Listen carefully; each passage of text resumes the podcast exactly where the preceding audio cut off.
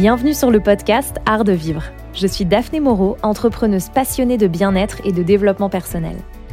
Depuis plus de 15 ans, je partage mes conseils, mes découvertes et mes challenges auprès de ma communauté sur mon blog et sur les réseaux sociaux. Art de vivre, c'est une approche globale du bien-être, à la fois physique et mental.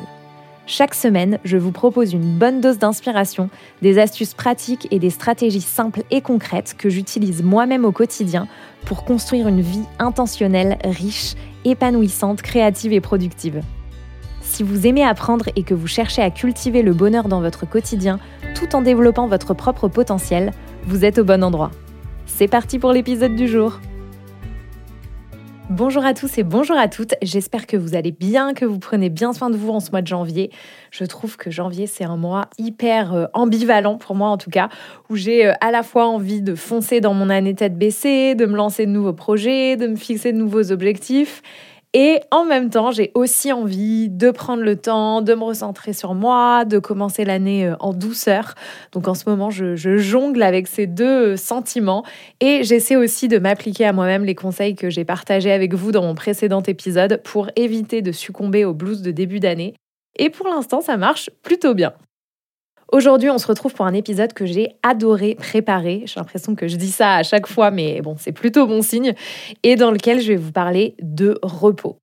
J'ai récemment euh, découvert le travail d'une chercheuse et médecin américaine qui a complètement révolutionné ma manière de voir le repos. Et honnêtement, je pense que ça va être le cas pour vous aussi.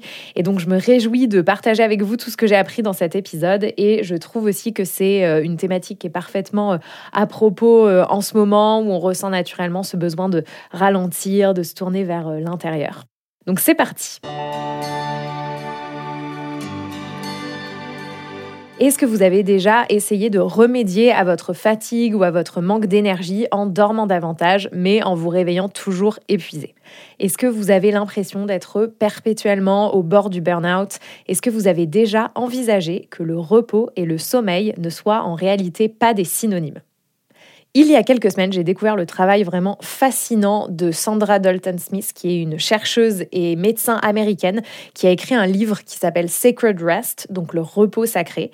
Et j'ai découvert son approche dans un podcast où elle était euh, invitée, et ça m'a totalement fait redéfinir ma vision du repos et ma propre relation au repos.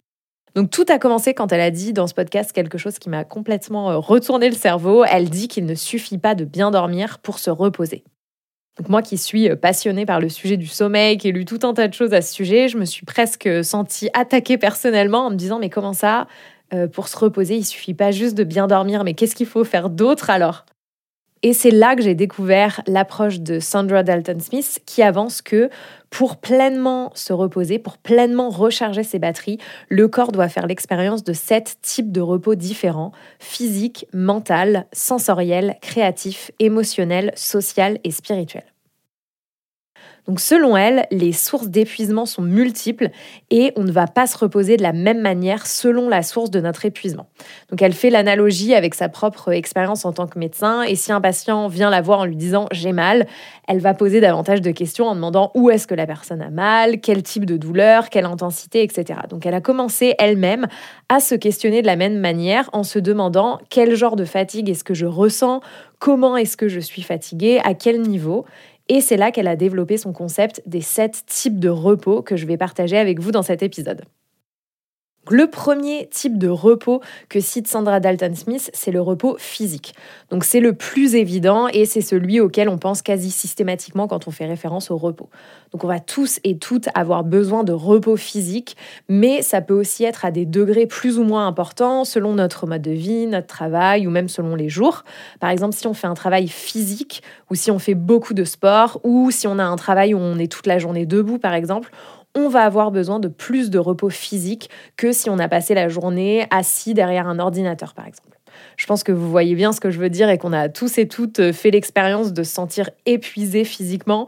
Moi, je pense par exemple quand euh, je pars en voyage et que je vais marcher 15, 20 km par jour, ou par exemple hum, quand on aide quelqu'un à déménager ou quand on fait une randonnée, là, on sent qu'on a besoin de repos physique.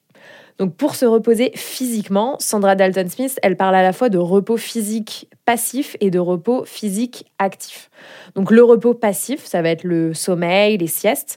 Donc l'idée évidemment, c'est d'avoir une routine de sommeil qualitative qui permet d'avoir assez d'heures de sommeil quotidiennement pour nous sentir rechargés, reposés physiquement et le repos physique actif. Donc là, ça va plutôt être des exercices euh, d'étirement, du yoga, du pilate pour diminuer les tensions musculaires ou encore des massages. Donc ce premier type de repos physique, je trouve qu'il est assez évident parce que j'ai l'impression qu'une fois de plus, quand on parle de se reposer, on associe systématiquement le repos au sommeil. Donc le repos physique actif, j'ai quand même trouvé ça intéressant. J'aurais pas pensé par exemple qu'un massage ou une session de yoga, ça puisse être considéré comme du repos physique. Mais je vois pourquoi elle avance ça parce que c'est vrai que à la fin d'une séance de yoga ou après un massage par exemple, je sens que je fais parfois cette expérience en effet de repos physique, même si j'étais pas euh, en train de dormir. Donc le deuxième type de repos que cite Sandra Dalton Smith, c'est le repos mental.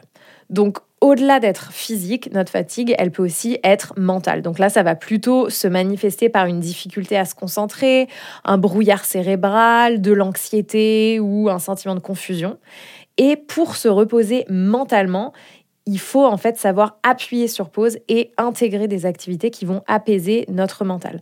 Donc Sandra Dalton Smith, elle parle par exemple de tenir un journal dans lequel on va déposer ses pensées, dans lequel on va mettre sur le papier ce qui nous tracasse ou les sujets sur lesquels on rumine. Donc moi, je suis une immense fan de l'écriture comme outil de self-care, comme outil de bien-être. J'écris quasiment tous les jours dans un journal depuis 2020 et ça a vraiment euh, révolutionné ma santé mentale. Ça m'aide à prendre du recul sur des situations, à trouver des solutions à mes problèmes ou tout simplement ça m'aide à, vider mon esprit en déposant ce que j'ai euh, en tête sur le papier pour pouvoir ensuite me concentrer sur d'autres choses. Et j'ai d'ailleurs écrit deux articles blog euh, très complets sur la thématique du journaling, le, le fait d'écrire dans un journal. Je vous mettrai le lien dans les notes de cet épisode si ça vous intéresse. Donc pour se reposer mentalement, euh, Sandra Dalton Smith, elle parle aussi de l'importance de faire des pauses régulièrement pendant ses journées de travail. Donc ça, c'est quelque chose que je fais énormément. Et tous les jours dans mon planning, je me prévois des temps de pause prédéfinis en amont. Et j'utilise aussi très souvent la méthode Pomodoro qui consiste à travailler sur une tâche euh, unique et de manière vraiment concentrée pendant 25 minutes, puis de prendre 5 minutes de pause, puis de nouveau 25 minutes, puis de nouveau 5 minutes de pause, et euh, de faire ça quatre fois avant de prendre une pause plus longue de 15-20 minutes. Donc personnellement, euh, régulièrement prendre des pauses, ça a complètement changé ma manière de travailler et ça a aussi largement boosté ma productivité. Donc je ne sais pas si c'est quelque chose que vous faites, mais je vous recommande vraiment de faire des tests et pendant vos temps de pause, de pouvoir justement faire quelque chose qui va vous recharger ou vous reposer. Enfin, pour se reposer mentalement, euh, Sandra Dalton Smith, elle parle aussi d'exercices de respiration ou de méditation qui vont être un excellent moyen de créer de l'espace dans son mental. Moi, depuis quelques mois, j'utilise une application dont je vous ai déjà parlé dans ce podcast qui s'appelle Superhuman. C'est une application qui malheureusement n'est disponible qu'en anglais, mais si vous euh, parlez anglais, si vous comprenez l'anglais, je vous la recommande vraiment. C'est une application qui va proposer des méditations. Alors d'ailleurs maintenant, elle appelle ça des activations qui vont être euh, vraiment adaptées à différents moments de la journée avec des thématiques très ciblées. Donc ça va être par exemple 5 minutes d'affirmation positive pour commencer sa journée quand on est en train de se préparer. Ça ça peut être euh, trois minutes de respiration euh, avant euh, un rendez-vous important. Ça peut être huit minutes de méditation, respiration après une journée intense et chargée émotionnellement. Et c'est vraiment un outil que j'adore et moi que j'utilise au quotidien. Il y a toujours une méditation, une activation qui correspond à mon état ou à mon besoin du moment. Et c'est vraiment un excellent moyen pour moi d'en effet nourrir ce repos mental.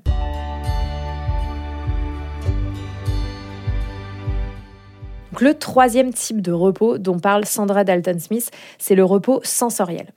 Donc notre sensation d'épuisement, elle peut aussi être due à une stimulation perpétuelle de nos différents sens.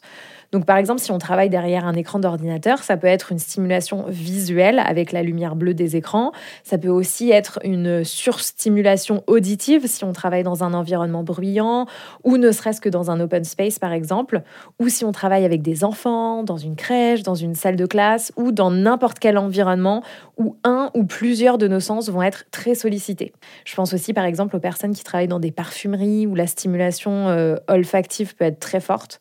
Bien sûr, cette hyperstimulation, elle est aussi liée au fait qu'on soit connecté en permanence et qu'on soit sans cesse en train de recevoir une multitude d'informations à travers nos écrans et les réseaux sociaux notamment. Et c'est vrai que j'avais jamais identifié ce type de fatigue, mais maintenant que j'y réfléchis, c'est quelque chose dont je pense je fais l'expérience depuis quelques mois parce que j'ai pris l'habitude de faire du, multitâche, mais je pense un peu à outrance. Multitâche dans le sens où, quand je fais certaines tâches, j'ai tendance à toujours euh, écouter ou regarder quelque chose. Donc, par exemple, quand je vais marcher, je vais écouter un livre audio. Euh, quand je vais me préparer le matin, je vais regarder un vlog sur YouTube en même temps. Quand je vais faire à manger, je vais écouter un podcast. Et je me suis fait la réflexion récemment que du coup, j'avais un peu tout le temps un casque sur les oreilles et que j'étais tout le temps en train euh, d'ingérer, d'intégrer de l'information, même si c'est des choses que je choisis et que j'estime intéressantes. Mais je me suis rendu compte que j'avais aussi peut-être un peu du mal à faire certaines tâches en silence et j'ai envie de réexpérimenter ça justement parce que je pense que ce dont j'ai fait l'expérience, c'est justement cette fatigue sensorielle. Donc je vais essayer d'expérimenter avec ça dans les semaines à venir. Et puis en parlant de surcharge sensorielle, je pense aussi au multi-screening, donc au fait d'être sur plusieurs écrans en même temps. Alors ça, c'est pas forcément quelque chose que je fais moi. J'ai d'autres défauts, mais ça, je le fais pas trop. Mais c'est l'idée de, par exemple, d'être sur son téléphone en regardant un film, donc d'être sur un écran en regardant un autre écran, ou euh, de travailler en regardant une série, par exemple autant de choses qui vont avoir tendance à saturer euh, nos sens et du coup à nous générer de la fatigue. Donc pour créer du repos sensoriel, l'idée c'est de pouvoir déconnecter de son environnement pendant quelques minutes, de se mettre dans sa bulle sans sollicitation sensorielle majeure. Donc ça peut être tout simplement en fermant les yeux, en s'isolant dans un endroit calme si c'est possible et en appuyant euh, sur pause sur cette hyperstimulation. Ça peut être une occasion de faire une séance de respiration, de méditation ou juste de fermer les yeux dans le silence ou en écoutant une musique très douce ou des bruits de nature par exemple. Donc personnellement, j'ai vraiment envie d'essayer d'être plus attentive à cette fatigue sensorielle parce que comme je passe quand même beaucoup de temps euh, sur mon téléphone, sur un écran, sur les réseaux sociaux, je pense que c'est un type de fatigue dont je fais euh, souvent l'expérience sans même m'en rendre compte. Le quatrième type de repos que cite Sandra Dalton Smith, c'est le repos créatif. Donc c'est un type de repos qui va être particulièrement important pour les gens qui ont un métier euh, créatifs ou qui pratiquent une activité créative, qui doivent réfléchir à comment solutionner des problèmes, qui doivent avoir des idées innovantes. Alors on n'imagine pas toujours son métier comme créatif, mais j'ai bien aimé l'exemple que donne donc Sandra Dalton Smith de sa propre euh, expérience personnelle en tant que médecin, où en fait elle se rend compte que finalement euh, elle utilise en fait très régulièrement sa créativité quand elle doit annoncer un diagnostic euh, à ses patients. Il y a certains métiers qu'on va tout de suite imaginer comme très créatifs, d'autres pas forcément, mais qui en fait font quand même régulièrement appel à la créativité sous une forme ou sous une autre. Et de mon côté, j'ai eu un, éclair de lucidité en découvrant cette idée de repos créatif parce que comme je crée du contenu euh, quotidiennement, que ce soit via l'écriture avec mon blog, ma newsletter, ou bien plutôt visuellement, notamment sur Instagram, ou à l'oral ici avec mes podcasts, je me rends compte que je suis toujours en train de solliciter ma créativité. Et c'est vrai que ça m'arrive parfois de me retrouver complètement euh, à plat et c'est d'ailleurs dans ces moments-là où euh, je vais avoir tendance à être plus dur avec moi-même, à juger mes idées, à douter, à me dire que j'apporte rien de nouveau, ce genre de choses. Et en fait, là, je me rends compte que finalement, c'est parce que euh, j'ai tout simplement plus de jus créatif. Je suis euh, fatiguée créativement et j'ai besoin de recharger mes batteries. Donc justement, pour s'offrir du repos créatif, l'idée, c'est de nourrir sa créativité à nouveau si on sent qu'on a épuisé ses ressources. Donc ça peut passer par plein de choses, faire une activité manuelle, lire un livre, regarder un film, admirer un coucher de soleil, euh, aller au musée, feuilleter des livres dans une librairie, ça c'est quelque chose que j'adore faire, écouter de la musique, écouter un podcast, regarder une vidéo YouTube d'un créateur ou d'une créatrice qui nous inspire, tout ce qui va vraiment euh, venir nourrir notre propre créativité à la fois en appréciant l'art sous toutes ses formes et aussi en appréciant le, monde autour de nous finalement. Et une autre suggestion euh, que j'ai bien aimée, c'était celle de se créer une ambiance créative autour de soi, donc notamment dans son espace de travail. Et moi, c'est quelque chose que je fais euh, très naturellement. Je vous dis toujours que mon environnement, ce qui m'entoure, est très très important pour moi. Et je me rends compte qu'en fait, c'est aussi parce que ça nourrit ma créativité. Donc le cinquième type de repos auquel Sandra Dalton Smith fait référence, c'est le repos émotionnel. Donc c'est un type de repos qui va être particulièrement important pour les personnes qui ont du mal à dire non, celles qui sont toujours là pour tout le monde, qui sont toujours prêtes à aider, à rendre service. Sauf que souvent, euh, ces personnes-là, elles sont épuisées émotionnellement parce qu'elles donnent systématiquement la priorité aux besoins des autres en niant les leurs ou en les faisant passer au second plan. Donc pour se reposer émotionnellement, il faut justement apprendre à se donner la priorité, à arrêter de faire passer les besoins ou les avis des autres avant les siens, apprendre à dire non à une opportunité, un projet, une invitation. Ça c'est quelque chose euh, que j'ai vraiment appris à faire mais avec lequel j'avais beaucoup de mal. Ça passe aussi par euh, savoir exprimer ses sentiments de manière honnête, authentique, savoir dire les choses, mais aussi euh, vivre sa vie de manière euh, intentionnelle, comme on a envie de la vivre soi, sans être paralysé par le jugement des autres, par exemple, sans essayer de toujours plaire à tout le monde. Et cette tendance à faire passer les besoins des autres avant les siens, c'est quelque chose qui est souvent euh, ressenti de manière encore plus accrue par les femmes parce que c'est un message euh, de société, souvent aussi via l'éducation, qui est sans cesse euh, transmis et renforcé d'être serviable, d'être gentil, de ne pas faire de vagues, de ne pas se mettre en colère, de ne pas mettre mal à l'aise quiconque, etc. Personnellement, j'ai trouvé cette catégorie de fatigue-repos hyper intéressante et j'avoue que je n'avais jamais pensé qu'apprendre à dire non pouvait être une forme de repos, donc repos émotionnel ici. Et c'est quelque chose sur lequel j'ai beaucoup travaillé et évolué ces dernières années. En anglais, on appelle ça le people pleasing, le fait de, vouloir faire plaisir aux autres tout le temps, quitte à nier ses propres envies ou ses propres besoins. Et pendant des années, c'est ce qui m'a euh, forcé à faire des choses ou prendre des décisions que j'avais pas forcément envie de prendre, juste parce que j'avais peur de décevoir les gens, ou pire, peur que les gens ne m'aiment pas ou ne m'aiment plus. Et c'est vrai que depuis que je ne fais plus ça, ou en tout cas depuis que j'essaye et que je le fais beaucoup moins, je sens que ça m'apporte euh, énormément d'apaisement et en effet de, de repos émotionnel du coup. Le sixième type de repos, c'est le repos social. Donc l'épuisement peut aussi venir du fait qu'on ne passe pas assez de temps seul avec soi-même, à, être soi-même finalement de manière authentique. Le repos social, il est très lié au repos émotionnel dont on vient de parler. Et l'idée, c'est vraiment d'apprendre à différencier les relations qui nous épuisent, qui nous vident de notre énergie, où on n'est pas vraiment soi-même, où on a l'impression de devoir jouer un rôle, des relations qui nous énergisent au contraire et qui nous font du bien, où on peut être vulnérable et se montrer soi-même de manière pleinement authentique. Donc pour s'offrir du repos social, l'idée c'est d'être intentionnel dans le choix des personnes dont on s'entoure. Donc choisir plutôt des personnes qui vont nous nourrir plutôt que des personnes qui vont nous être toxiques évidemment.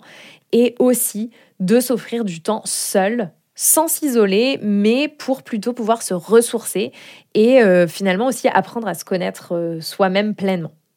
Donc si vous êtes introverti, c'est peut-être quelque chose qui vous paraîtra euh, évident. Moi, c'est quelque chose que je fais euh, assez euh, naturellement, même si je suis, je suis un peu entre les deux. Je suis ni très introvertie, ni très extravertie. Je suis, je suis plus ou moins au milieu. Mais par exemple, quand je suis en vacances avec des amis ou avec ma famille, il y a toujours un moment chaque jour en général où je vais disparaître pendant quelques minutes, quelques heures, parce que je sais que j'ai besoin d'être un peu seule pour me recharger, pour me ressourcer. Et c'est là que je me rends compte qu'en fait, ce dont je faisais l'expérience, c'est vraiment euh, ce besoin de repos social que j'ai en fait euh, connu et que je me suis offert plein de fois, mais sans euh, pour autant le nommer.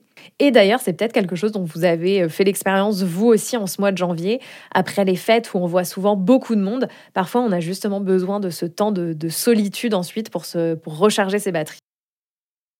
Et enfin, le dernier type de repos auquel fait référence Sandra Dalton Smith, c'est le repos spirituel. Donc cette forme de repos, je l'ai trouvée hyper intéressante et pour le coup, j'avais jamais imaginé la spiritualité comme une forme de repos. Et quand on se sent épuisé spirituellement, euh, Sandra Dalton Smith dit qu'on va se sentir seul, perdu, qu'on va ressentir un manque de sens dans sa vie. Donc Ici, euh, Sandra Dalton Smith, elle parle de s'engager dans quelque chose de plus grand que soi. Donc ça peut être la spiritualité au sens de la religion, mais pas que. Ça peut aussi être euh, l'engagement dans un projet social ou bien dans une association, le fait de faire du bénévolat, de participer à une retraite bien-être ou spirituelle, ou tout simplement de prendre le temps de parler à quelqu'un dans la rue ou dans une file d'attente, d'aider quelqu'un à faire quelque chose, bref, tout ce qui va créer de la connexion humaine et tout ce qui va nous permettre de nous engager dans euh, quelque chose de plus grand que nous. L'idée, c'est d'avoir ce sentiment d'appartenir à quelque chose, d'être euh, accepté, d'avoir une vie qui a du sens et qui soit alignée avec nos propres valeurs. Et donc ça, c'est quelque chose que j'ai trouvé très très intéressant parce que moi, c'est quelque chose qui m'est arrivé, peut-être pour vous aussi, de passer par des phases où en effet, je pouvais un petit peu ressentir ce, manque de sens et euh, j'ai réussi à me, reconnecter à ça justement en m'engageant euh, voilà, dans des projets, en donnant mon temps à des choses qui me, qui me tenaient à cœur. Et c'est vrai qu'une fois de plus, c'est pas du tout un type de repos auquel j'aurais pensé, ce repos spirituel, mais que j'ai trouvé vraiment très très intéressant.